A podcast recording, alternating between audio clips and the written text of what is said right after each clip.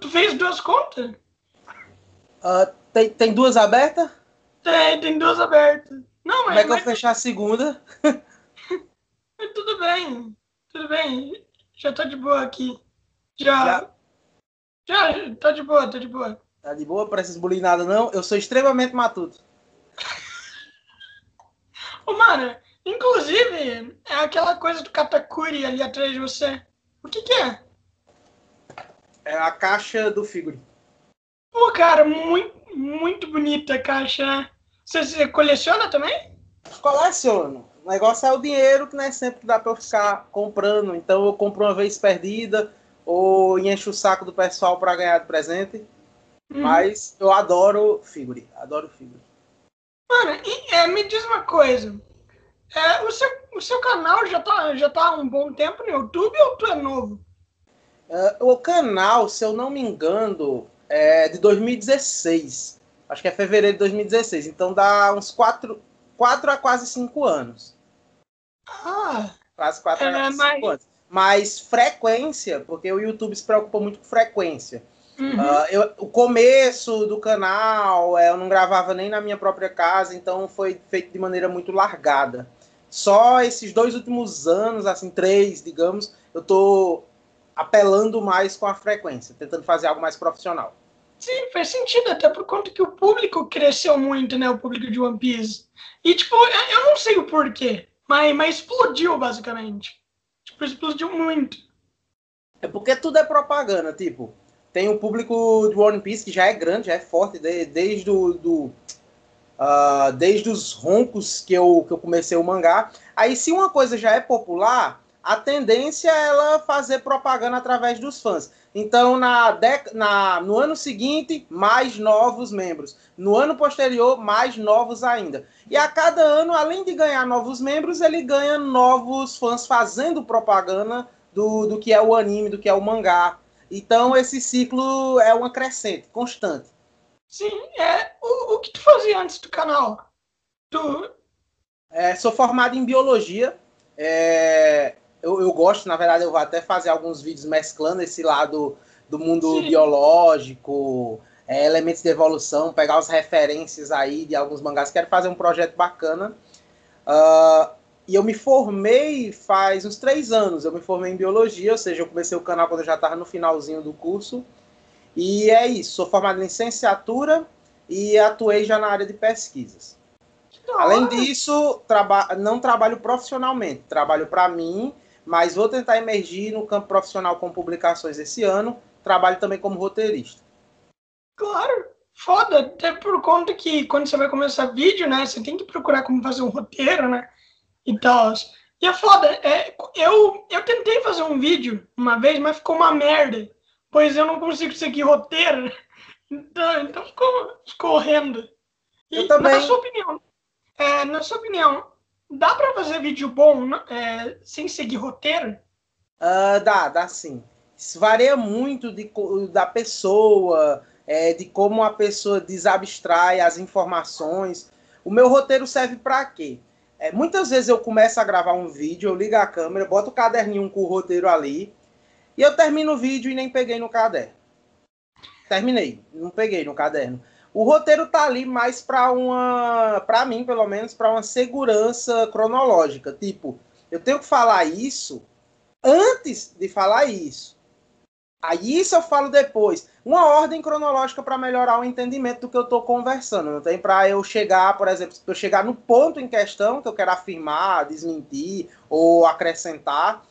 Mas antes de chegar nesse ponto, eu tenho que trabalhar a narrativa até ele. Então o roteiro serve para eu não me perder, mas eu não dependo tanto do roteiro, não. Sim, faz, faz muito sentido, até por conta que você falar de One Piece é como se você estivesse falando as suas teorias com seus amigos. Então, meio, meio que não precisa de roteiro, né? é, é, tipo o que o Evandro faz, né? O Evandro, a maioria dos vídeos dele, eu acho que ele faz sem roteiro. Pelo menos os SBS lá que ele faz sem roteiro. Bom, SBS eu acredito que sim. Evandrão é, é um posto de carisma.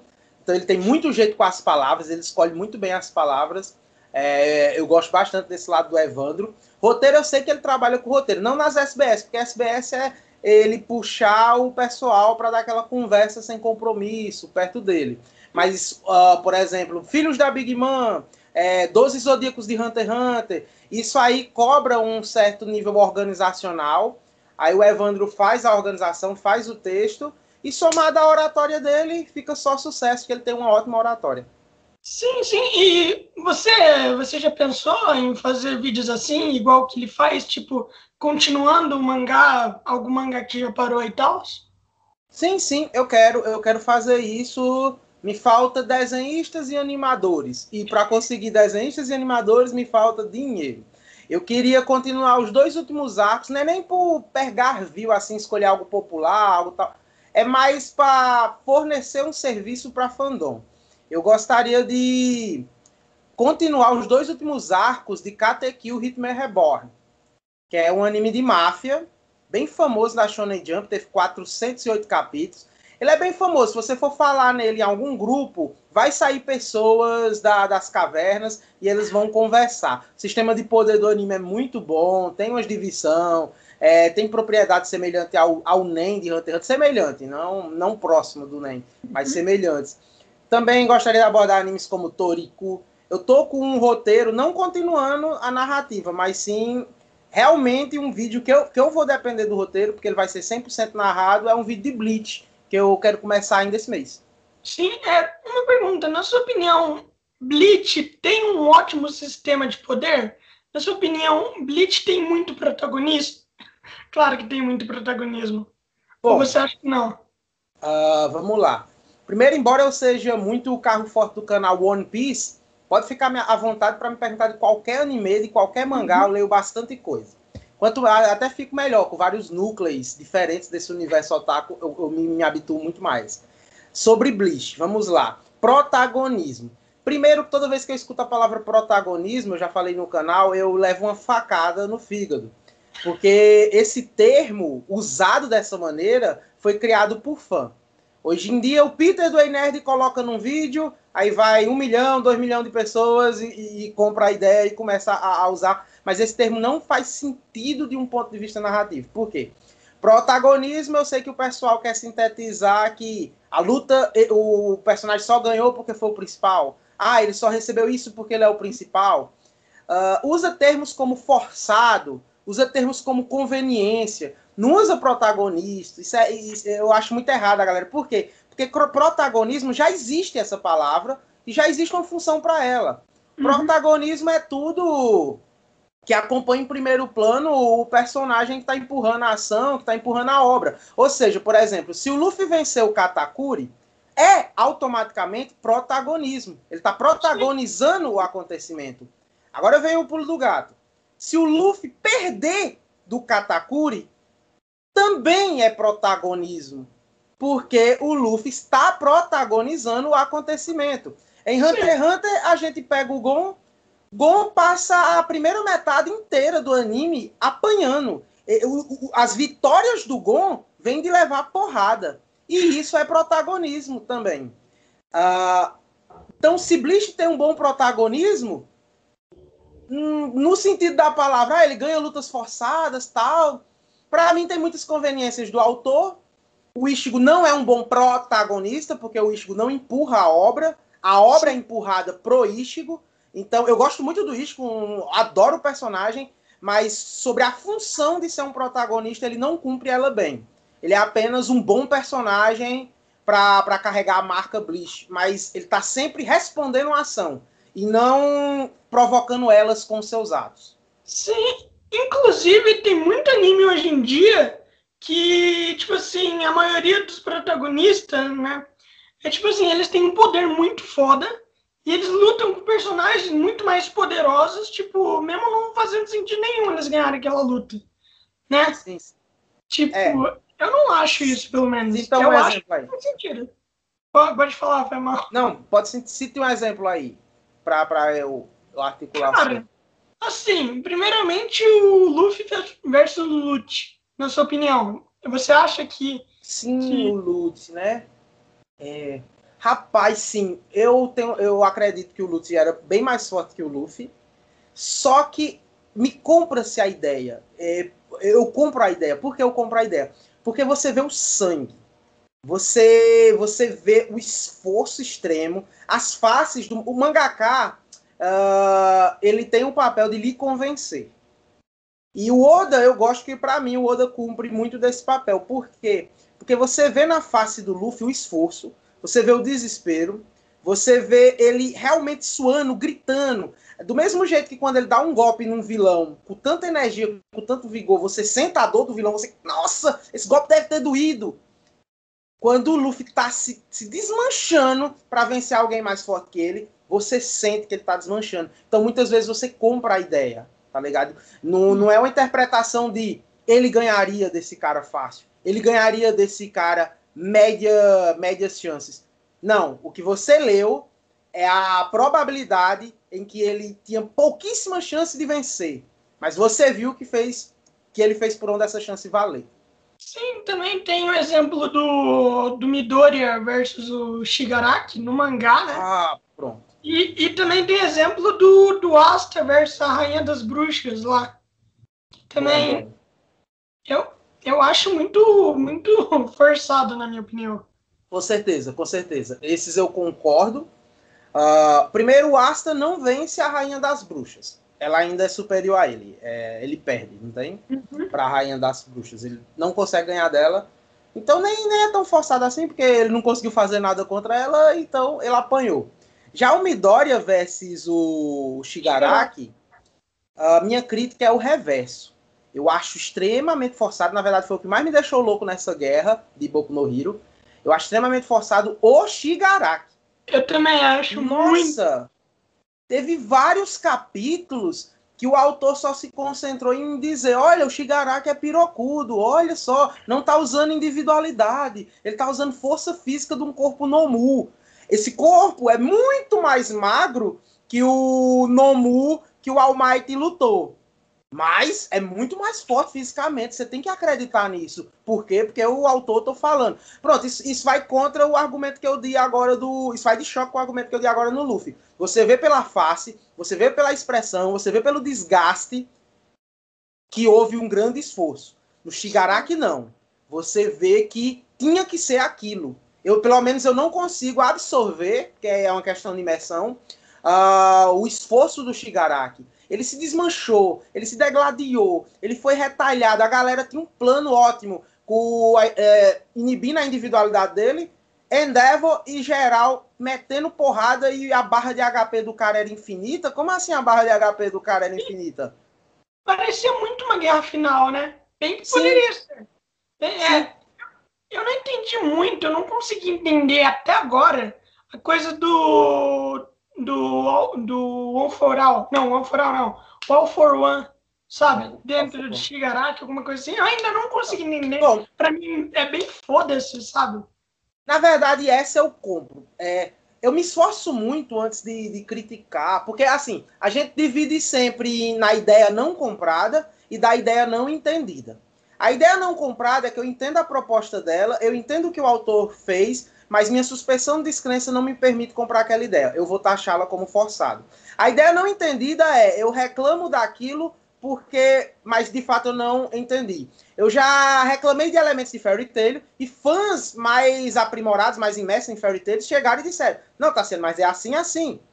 E eu não sou hater, eu cheguei e, ah, verdade, faz sentido. Pronto, acabou a discussão. Aqui, o que o autor quis fazer com o Alforon? Ele materializou um conceito que existe na biologia e que existe na vida real dos vestígios. Uh, tem documentários de pessoas que receberam órgãos de outra pessoa, tipo, eu precisava de, de um rim, recebi um rim, eu precisava de um, de um transplante de alguma coisa aí, eu, eu recebi esse transplante. E essas pessoas que receberam, do dia para a noite, quando recuperaram as suas vidas diárias, elas mudaram o seu jeito de se comportar. Tipo, um cara, um cara começou a construir coisas em casa que ele não costumava, escutar músicas que não escutavam. Teorias alarmam que em partes do corpo sem seu cérebro há requisitos epigênicos do DNA, há requisitos de informação, de memórias. Então, o que o autor trabalhou foi essas hipóteses. Ele trabalhou que a individualidade, como elemento genético, porque a individualidade é genética, quando o Alpha One passa ou suga um poder, vem um pedaço do consciente, da personalidade, da identidade daquela pessoa que era dono da individualidade. Aí essa identidade está se materializando daquela maneira que o autor escolheu. É como se fosse realmente a identidade do cara em algum conceito subconsciente. A partir desse entendimento, fica a crer de se comprar ou não. Eu achei ousada a ideia, mas por eu entendi a referência, achei bem ousada a ideia. Para mim, eu extrapolou um pouquinho do, dos elementos mais físicos, que Boku no mais realistas que Boku no Hero queria trabalhar. Mas ele usou de background algum conceito científico, então eu dou um desconto a ele. Não tem mais. Eu entendo quem não compra a ideia. Sim, sim. E como que você entrou nesse mundo otaku? Ah, desde pequeno, acho que eu entrei pela mesma porta que muita gente. Manchete, aí vem Tokusatsu, Yu Yu Hakusho, Cavaleiro dos Zodíacos, tudo aquilo que passava na manchete. Aí nós parte para Globo, Band Kids e vai para cá, revista, revistinhas de informação na banca. Uh, comecei a criar minhas próprias obras. E quando a internet chegou e difundiu o mundo dos animes, trazendo Naruto mais acessível, trazendo essas outras coisas lá do outro lado do Japão, antes da TV aberta comprar. Aí, aí despiroquei. Aí foi, foi vários e vários animes. Eu adoro consumir coisas. Quanto mais, melhor. Uhum. É, você disse que você criou as suas próprias obras? Sim, eu tenho cerca de mais ou menos uns 30 roteiros aqui comigo e dois deles eu quero publicar esse ano. Caralho, que foda! Tipo, mas, mas você já tinha publicado antes algum? Eu só arquivo e. Como é o nome que se faz do procedimento em cartório para autenticação? É... Tem um nome para direitos autorais, para ninguém me plagiar, você vai no cartório e você marca ah. a ideia como sua. Só que teoricamente ela não está publicada ainda, porque ela só é publicada quando ela é jogada por público. E eu vou atrás de uma editora na qual eu consigo extrair melhor o potencial das minhas obras. Se eu soubesse desenhar, eu faria mangás e competiria em concursos da Shonen Jump do outro lado do mundo para tentar publicar realmente no Japão. Como eu não consigo desenhar, eu vou ter que fazer algum elemento de literatura, roteiro de série, é, livro, ou light novel que está popular, essa estrutura agora. Eu estou em contato, inclusive, através de um amigo meu, já com o gerente da Netflix para vender roteiro. Para ver se eu consigo trabalhar uma série. Que foda, é, eu, é, quando eu estava fazendo. Quando eu tava fazendo curso de roteiro também, é, o meu professor falou que tem um momento onde a Netflix pede também, né? Ele, eles sim. dão disponibilidade para as pessoas que quiserem vender os roteiros. Sim, eu sim. Tem, tem, muita história. Tem a história de um cara, eu não me, eu não me lembro o nome, mas ele é de, de um país aí, mas eh, não é da América, é de um país aí mais distante, que ele teve criou o roteiro, filmou, fez sua própria versão e começou a encher o saco da Netflix em várias mídias sociais, até ser notado pela Netflix. E ele foi, e foi serializado ah, o trabalho dele, mas eu não me lembro o nome, porque o nome é bem exótico, é mais é, da língua do país dele. Sim, eu não me, não me lembro o nome, mas a Netflix está sempre procurando novos roteiros, porque quanto mais original um roteiro, mais vai fermentar o universo séries, que é o que atrai o público. Sim, é, o meu professor ele tinha me dito, eu não sei se você já assistiu aquela série brasileira que ficou bem famosa, onde são vários jogos. Você já viu? Onde tem um cadeirante também? Não. Eu, a última série brasileira que eu assisti, na verdade, foi uma coletânea de minisséries, foram de um concurso. Que tinham 15 minutos cada um. Eu não me lembro muito o nome, mas eu me lembro o plot.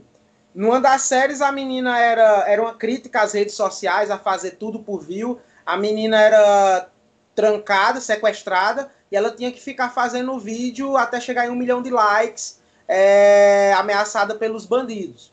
Outra foi uma série, uma minissérie de um de um pessoal que ia se casar e outro que ia para o enterro e eles se cruzam numa ponte.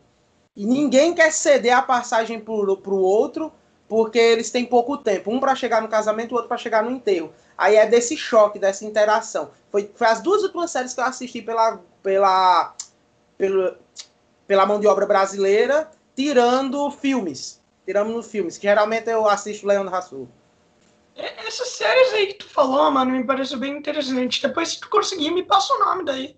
Com certeza, e... eu procurarei o nome. For, foram campeãs, já fazem anos, mas foram campeãs de, de algum concurso aí e foram materializadas como minisséries.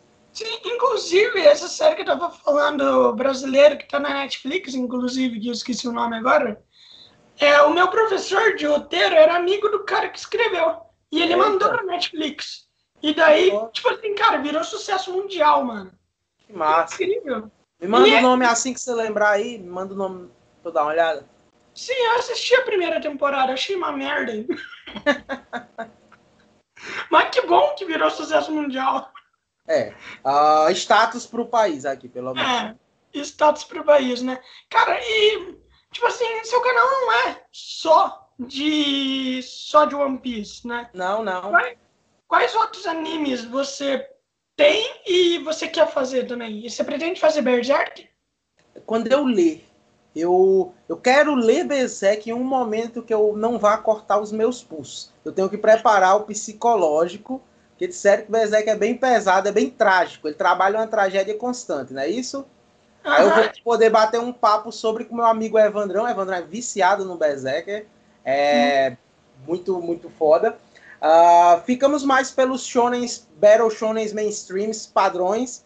Eu falo sobre One Piece, Black Clover, Nanatsu no Taizai e agora a nova obra que estreou eu devo ler essa semana assim que chegar traduzida, que é Four Horsemen of Apocalypse que é Os Quatro Cavaleiros do Apocalipse, a nova obra no mesmo universo. Não é um Boruto, tipo, não é ah, os filhos do povo. Não, é outra história. Uh, Naruto eu gosto, eu vou trazer pro canal também. Mas o que eu tô falando no momento é One Piece, Black Clover, Boku no Hero com certa moderação, Jujutsu Kaisen, que eu tô amando a obra, eu quero muito explodir Jujutsu Kaisen. Tá muito bom. Eu quero ajudar as pessoas a entenderem, porque Jujutsu Kaisen, ele tem um texto de mundo que vai se complicando. Então, muita uhum. gente que lê, uh, às vezes não absorve tudo. Eu quero, assim como eu formado como professor, eu quero sintetizar e ajudar o máximo da fandom possível a entender a obra de cabeça e fazer teoria pirada. Nossa, vai ser, ser muito show. E como eu tô gulosão, vou botar muitos quadros esse ano, trazendo tudo que é anime. Eu, eu leio muito mangá e eu quero trazer muito. One Punch Man, quero falar de Katekyo, quero falar de Toriko. Inclusive, já que você quer ajudar as pessoas a entenderem as coisas, me ajuda a entender um pouco do o poder do Gojo lá. Eu vi o vídeo do Enert.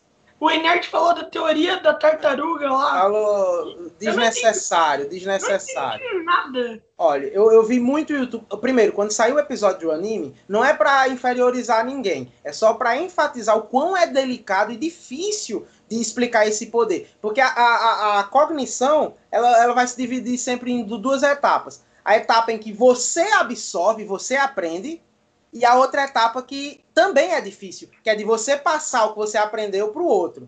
Eu vi muito YouTube tentando falar o poder do Gojo e muitos se atrapalharam, falaram errado, se equivocaram, pesquisaram no Wiki e não deu certo, porque o, o, o Wiki cobra uma certa leitura do mangá, uma certa interpretação. Uh, eu sei que o Peter do Nerd, eu não assisti o vídeo, mas ele explicou errado um, um, elemento que vieram me falar. Eu expliquei o poder do Gojo no episódio 8, é, é o episódio 8 ou 7. Lá no meu canal, só pelo que ele mostrou do anime. Depois eu vou fazer um vídeo explicando tudo, até o último do mangá. Uhum. Uh, pelo que ele usou no anime, é o Mugen. O Mugen é baseado no paradoxo de Aquiles e a tartaruga. Tá aí o tiro no pé da pessoa.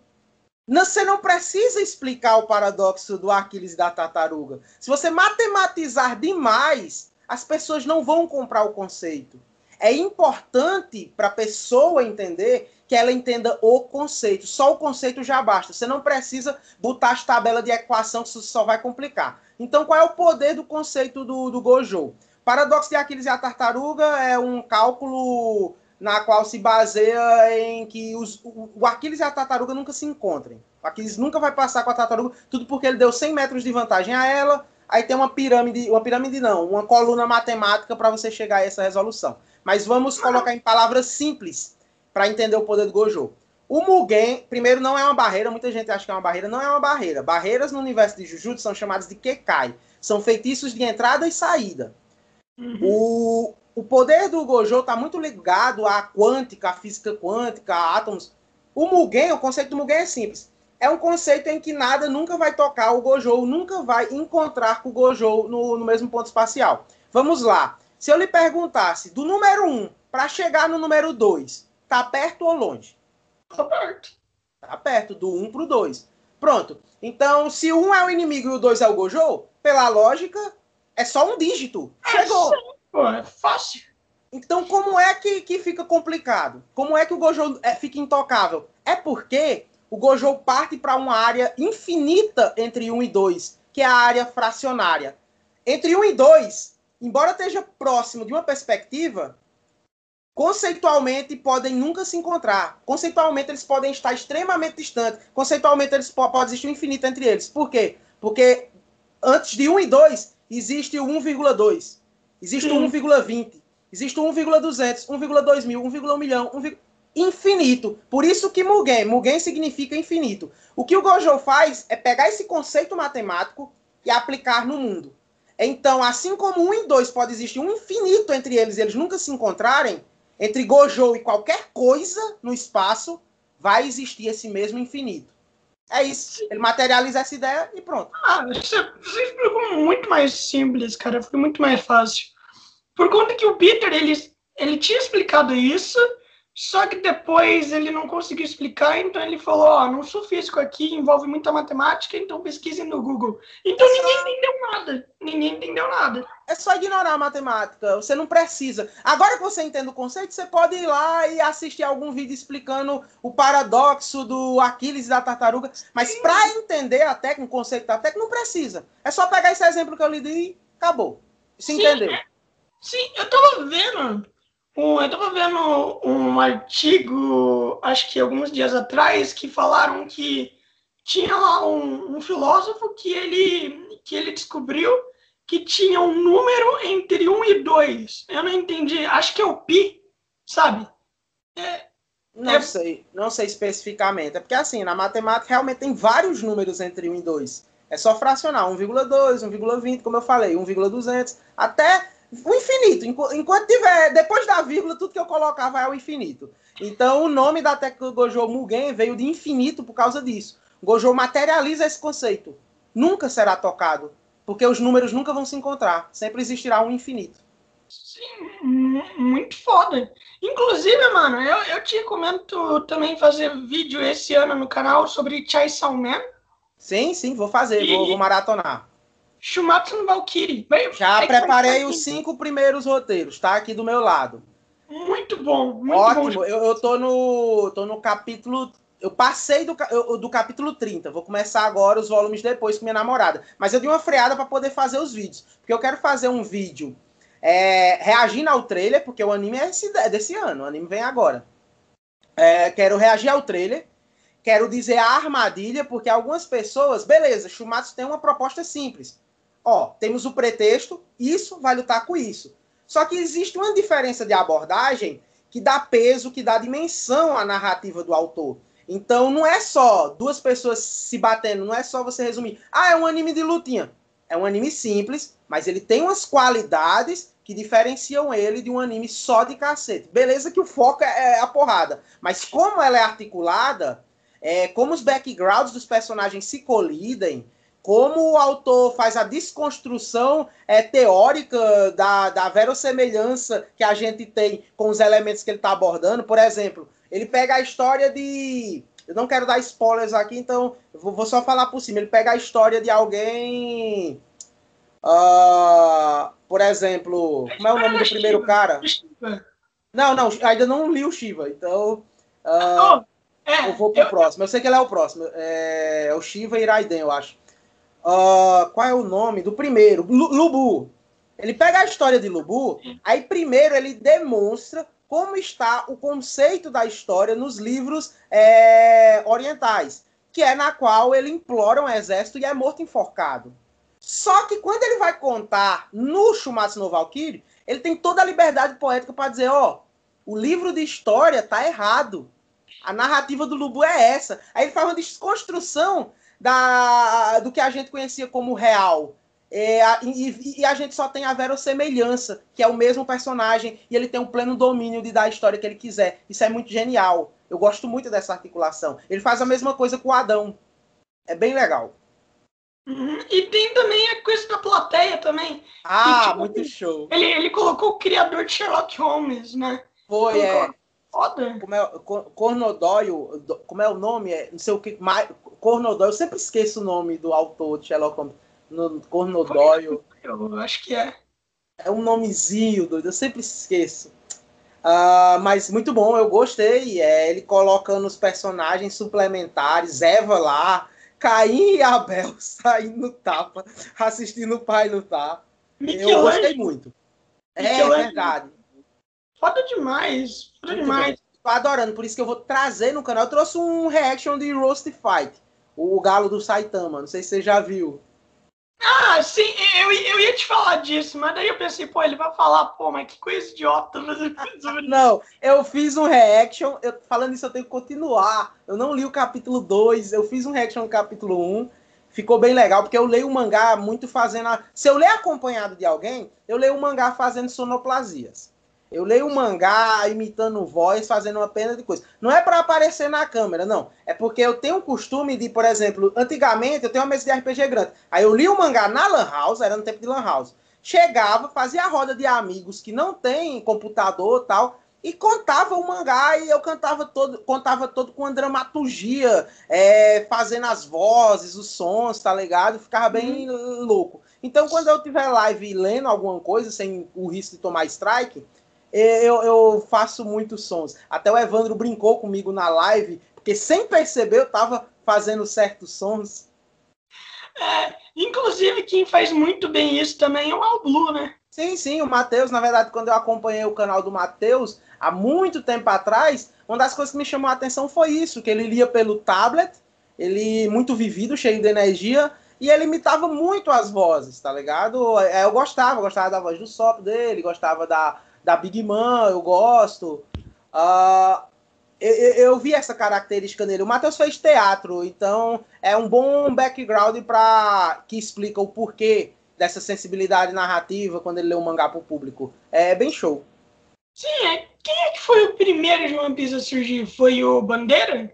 Eu não sei. O Bandeira é o, Bandeira. Eu não sei. Eu, não, eu realmente não sei.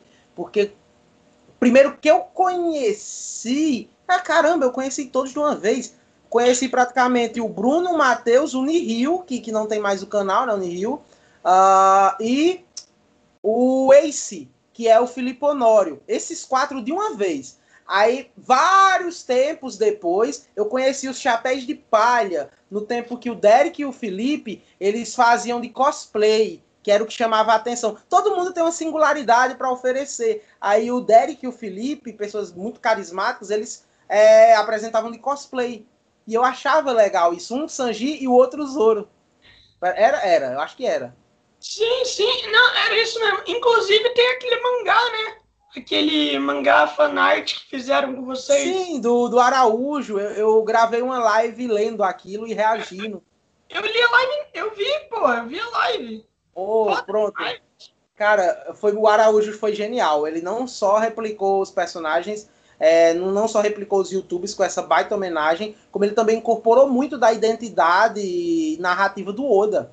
Ele conseguiu as cenas cômicas, os dialetos, as conversas. Ficou muito show. Ficou, ficou, ficou incrível, pô. Eu li o mangá também, ficou, ficou ótimo, ficou foda demais. Adorei. Mano, é uma pergunta, na sua opinião, Black Clover é muito subestimada? Hoje não. É porque assim, o pessoal uh, tem a síndrome da babaquice.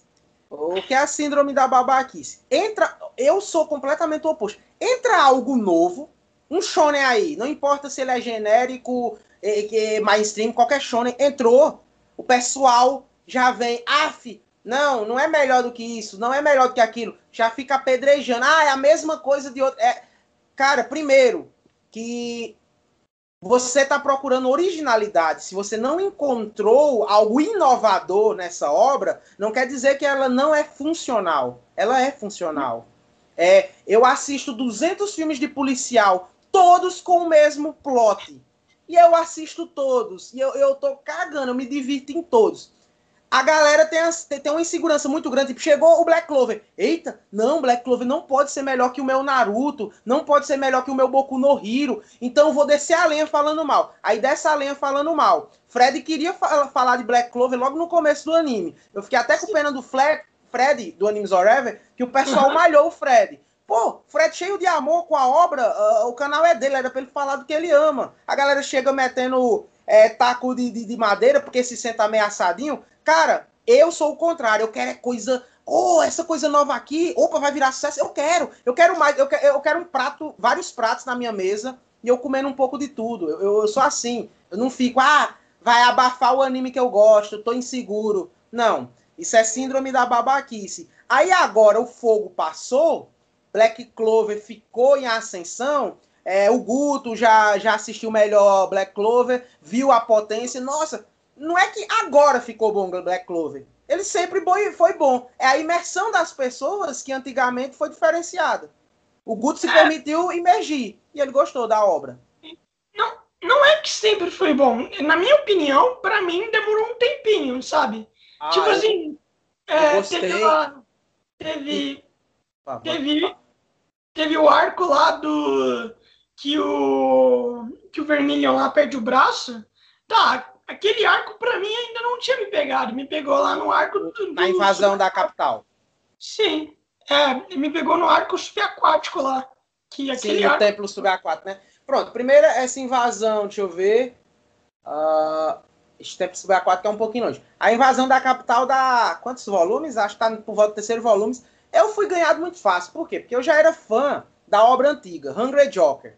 Hungry Joker era de ciência, o autor usava por conceitos chamados eureka.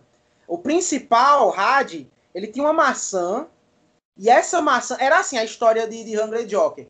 Os cientistas que traziam novos, é, novas descobertas não eram porque eles eram inteligentes, era porque eles foram influenciados por itens chamados eurecas. A maçã que caiu na cabeça de Newton e fez ele olhar e dizer: Nossa, isso é gravidade. Não foi o Newton que decodificou, foi a maçã que trouxe para ele o conhecimento da gravidade. Aí, aí, aí o cara disse: Aí o cientista estava estudando essa maçã, a maçã negra. Aí o cara disse: Newton, ao ter a maçã caindo na cabeça, ele suspeitou, ele fez a hipótese da gravidade. Aí tem a desconstrução lá. Ao lamber a maçã, Newton formulou toda a teoria da, da gravidade. E quando o principal tá perto de morrer no primeiro capítulo, ele diz: e se eu morder? Aí quando ele morde a maçã, porque Newton formulou todo o conhecimento só lambendo. Quando ele morde, aí ele libera poder gravitacional, faz umas coisas lindas. Caralho! Cara, é muito bom, mas o autor não soube. É, era muito novato, ele não soube articular. Aí foi cancelado em 24 capítulos. Porque ah. tá, caiu muito na repetição do plot. Aí, Black Clover, eu sabia que ia ser sucesso já na capa. Por quê? Porque existe uma competição chamada Copa do Futuro Dourada, que é para as novas obras serem serializadas e, e virarem é, séries na Jump. Quando eu vi tirando em primeiro lugar um personagem que é o Asta e outro que é o Yuno, nesse tempo nós não sabíamos o nome, só tinha a foto deles, e eu olhei o traço e eu, rapaz, isso é do criador de Hungry Joker. Aí eu olhei assim, naquele tempo, ele já tinha muito, ele era muito bom com poderes, ele era muito bom com conceitos, ele só não trabalhou bem. Ele teve pressão em trabalhar bem. Agora ele tá calejado. Agora ele vem com tudo. Essa obra eu não sabia nem a história. Eu só vi os dois desenhos, eu apontei, essa obra vai ser sucesso. Sim. Quando eu li o primeiro, segundo e terceiro capítulo, eu, os primeiros capítulos já me ganhou. Eu, eu ganhei, primeiro já me ganhou. Só a subversão, mesmo sendo clichê, só a subversão do cara sem nada é, herdar um grimório é, com um demônio, com aquela narrativa na quinta folha, abriga um demônio, e o cara ter o poder de anular magias, justamente porque ele não tem magias, é usar fraqueza como fortitude. Cara, eu achei é, legal demais. Eu achei Sim. muito legal. Tipo assim, o primeiro capítulo de Black Clover é muito bem animado no anime. E. É, o que incomoda é a voz do Sim. pessoal disso. É, também, né? O Astos fica gritando e o dublador era um iniciante ainda. Exato. exato. Vai ficar horrível, obviamente, vai ficar horrível. É, e também tem uma coisa que o pessoal sempre diz, pô, mas Black Clover é muito clichê. Cara, é o seguinte, é o seguinte, Black Clover pode, o Black Clover pegou os elementos clichê e soube, e soube utilizar. Obviamente não, não dá para fazer algo totalmente novo. É por Sim. conta que Naruto, Dragon Ball, One Piece são inspirações, né? Até pra Boku no Hero. Boku no Hero também, pô, cheio de clichê. Esse argumento do clichê, para mim, é de gente que não sabe o que falar. É, você usa o argumento do clichê, então tá bom. Você matou dois mil anos de literatura usando a jornada do herói. Quer dizer que hum. tudo que usa a jornada do herói não presta porque é clichê. Parabéns, você matou vários núcleos literários porque você procurou uma coisa e não achou inovação nela. Uhum. Não é ruim. É você que agora está em busca de outras coisas. Eu vou fazer uma pergunta. Vamos lá. Pega o anime mais clichê do mundo. Se eu pegar o anime mais clichê do mundo e entregar para o meu amigo que nunca assistiu anime e dizer: Toma, assista anime. E ele começar a assistir, ele não vai saber que aquilo é o clichê. Aquilo será a primeira referência dele. O que vem depois daquilo é que estará imitando aquela fórmula, tá ligado? Que ele viu, é que estará tornando repetitiva aquela fórmula. Uhum. Sim, eu entendo. É que tem. É que assim, né? O pessoal quer muito ver um Death Note, sabe? O pessoal quer muito ver Death Note, um Attack on Titan. Inclusive, você faz vídeo de Attack on Titan também? Vou começar um quadro, mas ele não é voltado muito para a narrativa do mangá, não. Ele é voltado mais para curiosidades dentro do universo. Em breve eu começo. Sim, inclusive o mangá vai acabar, né? Em breve. Vai. Faltam acho que uns dois capítulos para acabar. Igual de. igual o de Boku no Hero. Não, de Boku no Hero eu acho que ainda vai demorar bastante. Sim. Eu tenho suspeita Cê... que vai demorar bastante. Você acha que o One Piece vai, vai demorar? Ah, o One Piece já tá perto. É, me disseram, eu não gosto de pegar spoilers, mas me disseram que o capítulo 1002 vai focar muito na luta, ou seja, o Oda tá focando nas lutas, é quando chega no, no núcleo, no núcleo de combate. Então eu acho que vai dar uma aceleradazinha. Hum, e em menos de uma década deve acabar. E, sim, uma, uma pergunta também é: aonde tu acha que se meteu o navio da Big Mom? Tipo. Ah, caiu lá embaixo de novo. Ele tá pelas águas do porto de Mogura, eu acho.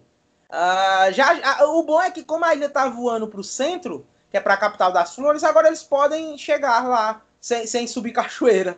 Pelo menos isso. Sim, cara, seria incrível se o Oda, tipo assim, na hora de subir, o Oda mostrasse os caras lá embaixo, eles falando, pô, a gente consegue subir, agora a gente vai, agora a gente vai ter que voltar. Seria... Eu adoro a comédia de One Piece. Tipo, seria muito bom, mas na minha opinião o Oda não tá aproveitando muito bem os Piratas Big Boom. Ah, eu acho que não é aproveitando, eu acho que é assim. Uh, a gente, eu, eu falei aos, às pessoas, ah, porque o Luffy não chega, porque o Luffy não chega lá em cima. Eu disse, cara, tá todo um preparo narrativo para a chegada do Luffy fermentar o capítulo 1000. Então o Oda vai acuidando é, vários outros núcleos, até isso, porque ele quer, porque tá no roteiro que a estrutura que ele quer para dar sentimento é essa. Se os piratas da Big Mom entrarem na ilha, toca o terror. Então o Oda usa um recurso cômico para ficar afastando eles para não se tornar um pandemônio muito rápido. Então, uma hora eles vão ter papel. Até lá, o Oda fica colocando na geladeira.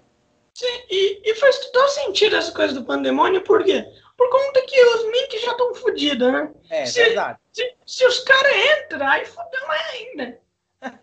né? Verdade. Tipo, quem, quem de lá consegue derrotar o Perospero? O, o, o Zoro, mas o Zoro não tá mais lá. O Sandy, mas, mas tudo bem, tudo bem. O Santos pode lutar, mas, mas e o resto? Ah, eu boto fé que a Wanda e a Carrot podem dar o couro no, no Peros Peros com esforço lá. Eu acho que elas conseguem. Sim, mas ainda tem a Mandé, né? Tem a, a, ou a Mandé não tá? A Mandé não subiu. O único que subiu foi o Peros Peros porque ele usou um truque de um, de um monstro de, de, ele não caiu. Quando o navio caiu, parece que ele ficou, não estou lembrado. Eu sei que ele estava flutuando em cima de um monstro de doce. O resto caiu. Então, Perospera é o único da Big Mom que realmente entrou em Onigashima, por enquanto. Sim, ele e a, a, grande mãe, apenas eles. Sim, o Daifuku também, ele, ele, ele foi para ele foi para Onigashima?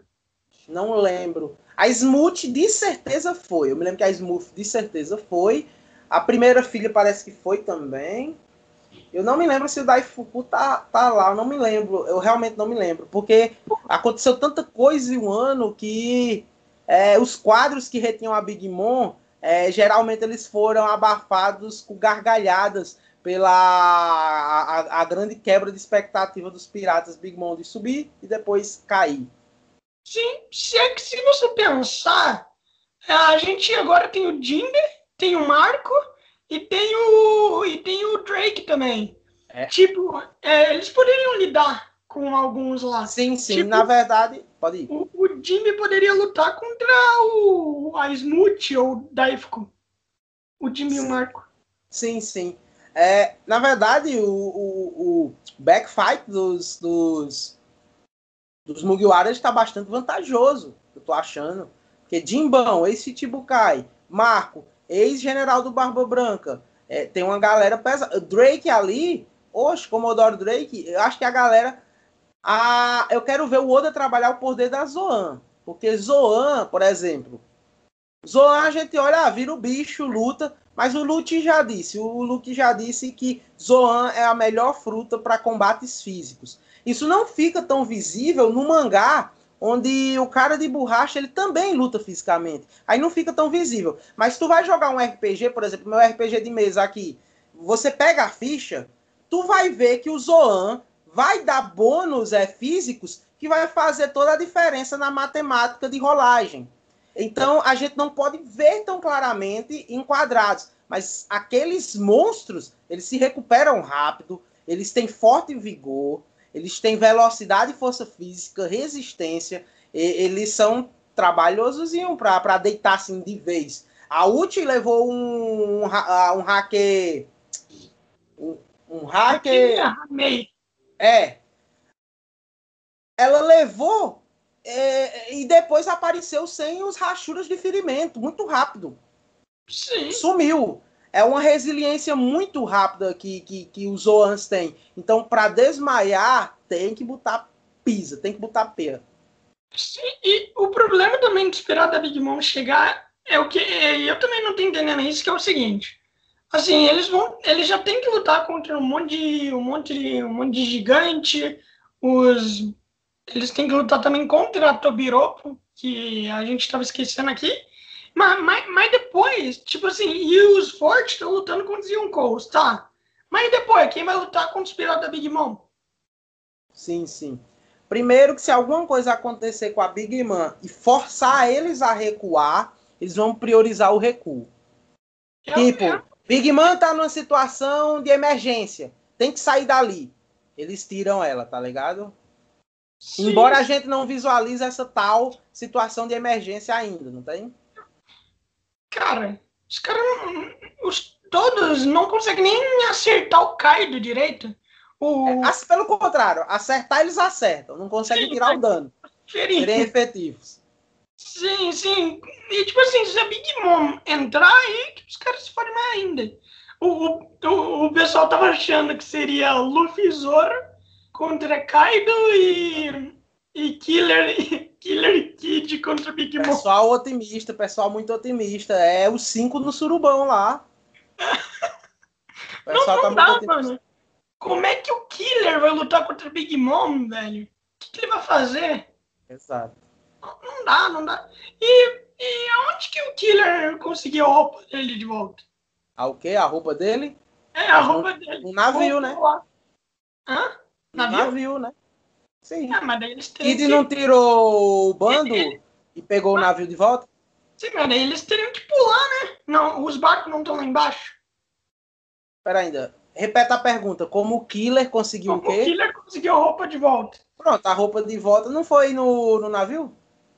É, mas os navios estão lá embaixo, não estão não? Mas estão lá embaixo agora, mas quando eles chegaram, os navios estavam... Pera ainda. Qual roupa? Ah, roupa dele, roupa azul. Ele não já veio com o design da roupa? Aí o Kinemon mudou? Não, ele, ele tava com cama azul, lembra? Ele foi pra, pra, pra, ano, pra, pra Onigashima como Kamazou?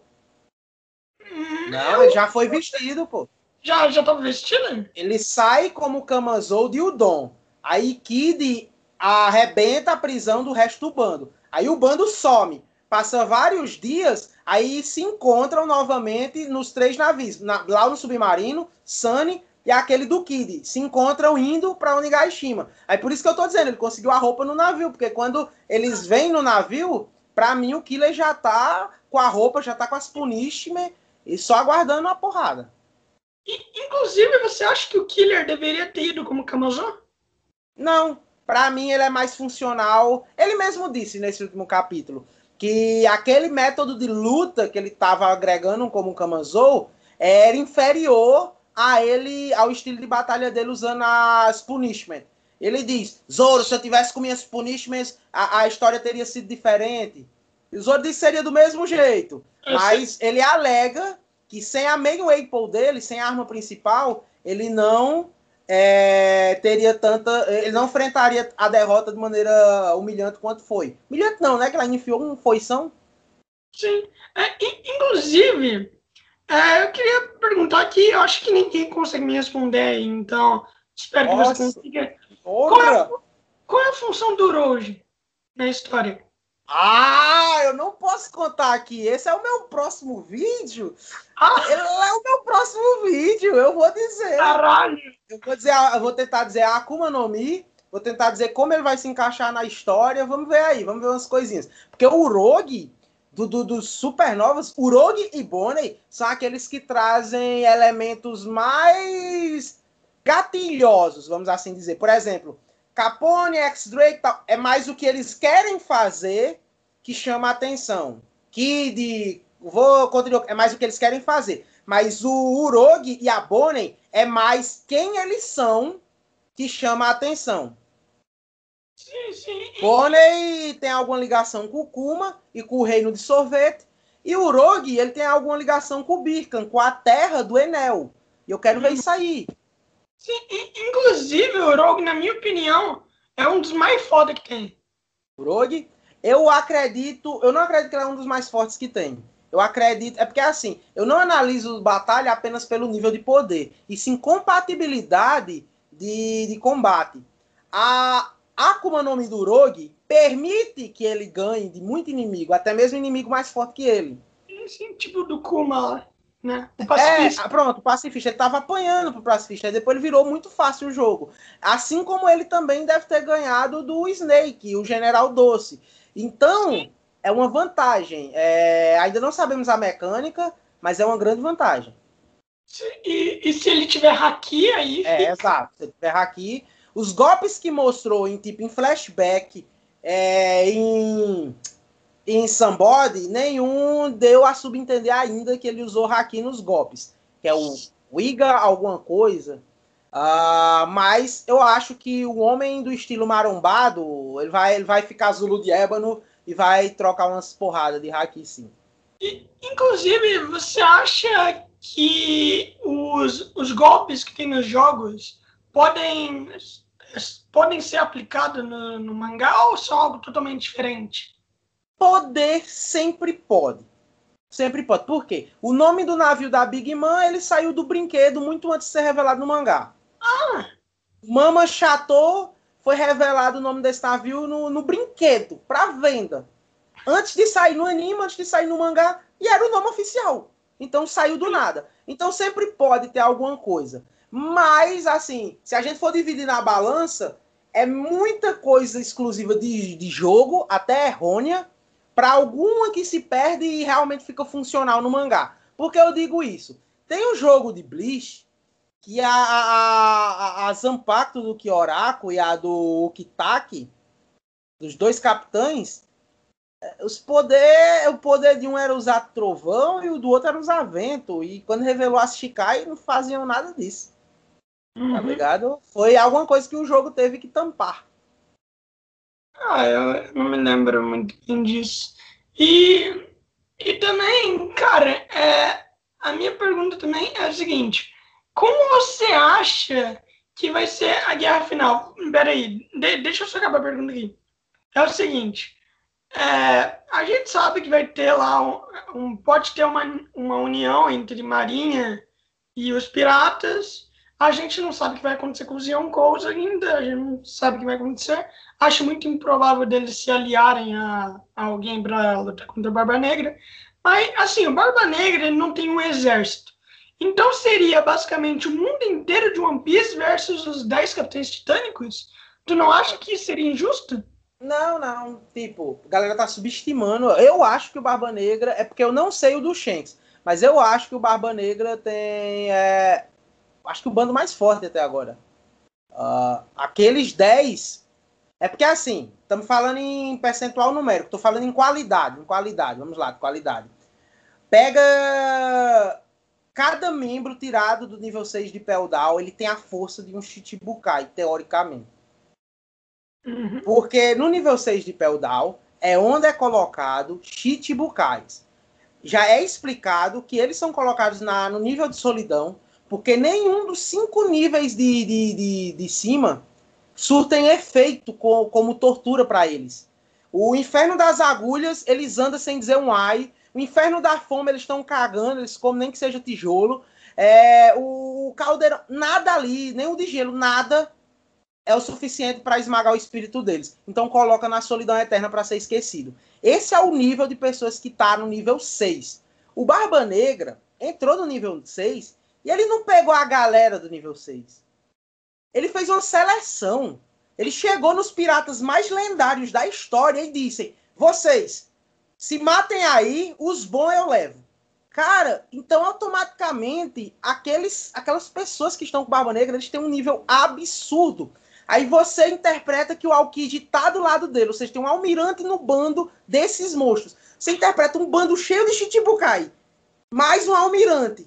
Mas o homem que tem o poder das duas Akumas no Mi mais fortes da história, cara, eles fazem uma senhora baguncinha. O que tá faltando agora é poder numérico para rivalizar com nossa visão de, de, de, organizacional do que os Yorkuns têm. É, por exemplo, a Big Mom tem uma coja de homens muito maior que Barba Negra, acredito eu. Uh, por isso que eu tô falando assim em filtragem de qualidade. O Shanks também não tem cara que tem muitos, muitos aliados, assim, muitos, uma, uma gama muito grande de exército. Então, mas o bando do Shanks tem cara de ser muito forte.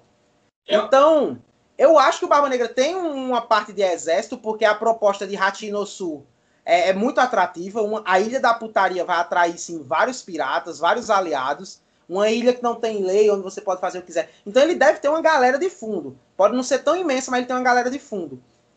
Cara, ah, ele é muito monstro o bando do Barba Negra. É porque a gente vê o Vasshot bebendo com aquele narigão, com os desenhos zoados do Oda. Mas, cara, eles são muito fortes. É, eles são insanamente fortes.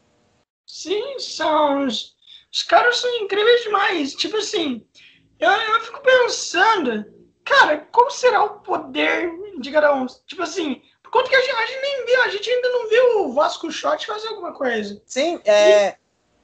E, na, na, sua, na sua opinião, eu, eu tinha visto uma fanart onde mostrava que o Vasco Shot, talvez é, uma fanart que imaginava o Vasco Shot como integrante do Rocks. Você acha que algum deles, algum deles pode ser integrante de algum de, dos Piratas Rocks? Rapaz, tem chances por causa da taxa de tempo e do fato deles serem lendas. Então tem chances sim. Sobre os poderes dos capitães titânicos, eu tenho um vídeo acumando todos eles.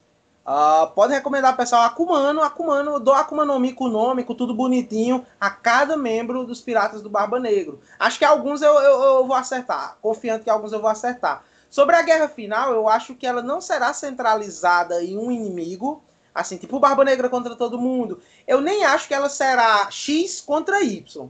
Eu acho que algo vai ser revelado ao mundo de uma maneira foi muito usado isso, foi muito usado o termo o mundo vai virar de cabeça para baixo. O mundo vai entrar em colapso. O mundo vai entrar num caos. O mundo vai entrar na maior guerra é, já vista. Então, eu acho que não é uma coisa de lado A versus lado B. Eu acho que algo vai ser mostrado quando alguém achar One Piece. E vai ser guerra em várias direções vai ser pessoas com muitas interpretações, com muitos objetivos, vai ser uma, um, um, vários vetores se degladiando depois do que for revelado. Eu, é bem provável que o Barba Negra consiga seus homens após conseguir o One Piece, se ele conseguir primeiro do que o Luffy. Sim, eu acho que o. Eu acho que a grande batalha. É porque a grande batalha virá depois do One Piece. Então a, a gente imagina que o. Eu acho que o Luffy sai de Laftel, Laftel como o Rei dos Piratas. Talvez um segundo round. A galera tem a visão do Barba Negra vira rei e Luffy vai atrás para tomar a coroa. Eu já tenho uma visão contraposta. Luffy vira rei e vai para a Grande Guerra e o Barba Negra se ergue para outro round nessa Grande Guerra, dessa vez com mais participantes. Sim, é, você só só para acabar, né? A gente já está aqui com uma hora. Então, só para acabar, quem você acha que os chapéus de palha podem ter como integrantes deles a, a Vivi, a Yamato, a, a Carota e o Bon Clay. Esses quatro ah, como os cara, últimos membros. Bon Clay é, é, mais um desejo. É, é, mais um desejo, porque o Bon Clay é. tá muito longe, tá muito longe da galera. Realizou assim, o sonho dele também. É verdade. Uh, tipo, Yamato, eu gostaria muito que entrasse assim. Tem teoria se entra ou não pro bando. Gostaria assim, porque eu gostei do visual e é poderoso o suficiente para não precisar ser um fardo. Sim. Só que depois que o Oda começou a trabalhar divisões piratas, tipo, o que não for pro navio é, principal vai para escanteio. Então, dos quatro que tu citou, eu só abraço assim, com mais chances, a ideia de Vivi Bonclay em navio principal. Não, Tira o Bonclay, tira o Bonclay. Não porque ele seja menos amigo do Luffy, é porque eu imagino o Bonclay liderando uma tropa de Okama. Então, dá um navio cheio de Okama ao Bonclay, pronto, ele é da tropa do Luffy. Mas assim, com os caras lá interagindo, quem merecia seria a Vivi. A Carrote, para mim, pode botar ela no navio de Mink. Vivi, eu sei que ela não tem muita utilidade, é só para subir lá e dizer, ó, oh, cruzamos é, juntos, tá ligado? É só isso. É, por conta que, tipo, eu não imagino a Vivi numa guerra final lutando contra o Barba Negra ao lado de Palha. É verdade. Ela tá ali, diplomática do bando. Do bando é, é que um, existe um capitão não diplomata. ela tá ali para negociar e, e, não dá em nada e o Luffy vem com a mãozada na cara do cara. É, Ou ela é... conseguir negociar e o Luffy chegar e, e dar um murro do mesmo jeito. Os três, os três lá é o quê? A Nami vai, vai meter a porrada em quem não gosta. O, o Luffy também, o Zoro também. Os três comandam, foda-se então, precisa de alguém diplomático. Ah, tem, tem o Sanji. É, né? Sanji, Sanji é bem legal. É, mas as interações de Sanji com homens é sempre soltando farpa. Se você vê como o Sanji conversa com os homens, é sempre farpa. Se o homem, quanto mais durão for o homem que o Sanji conversa, mais farpas são trocadas. Você já Sim. tira pro, pelo Zoro. É, última pergunta. O que você acha da teoria do Crocodile ser mãe do Luffy?